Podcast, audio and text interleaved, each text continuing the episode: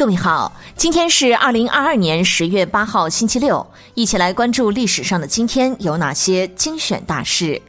一四八零年十月八号，乌格拉河对峙事件；一六零零年十月八号，圣马力诺确立成文宪法；一七三五年十月八号，清代雍正皇帝爱新觉罗胤禛驾崩；一八一三年十月八号，天理教徒林清在北京举事，率众攻入皇宫。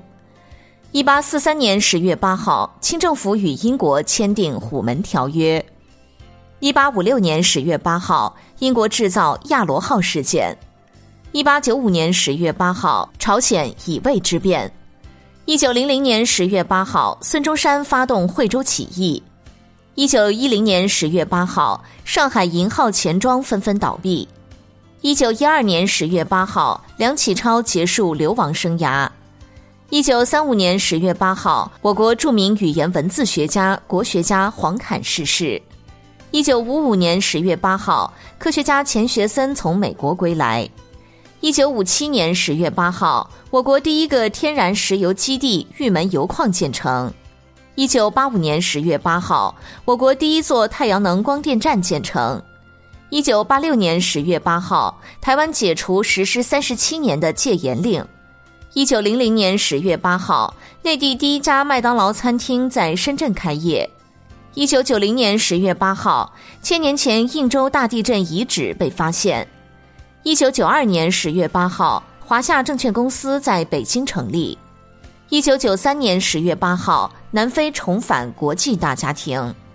一九九五年十月八号，我国首条电子异地出版系统开通。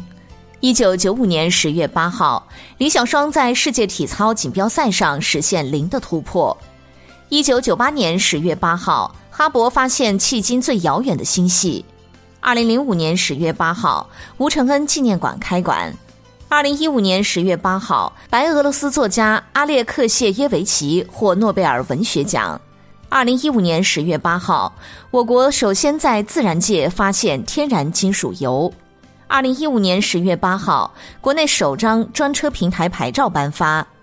二零一七年十月八号，日本神冈造假丑闻。二零一八年十月八号，二零一八诺贝尔经济学奖揭晓。好了，以上就是历史上的今天精选大事的全部内容，感谢您的关注。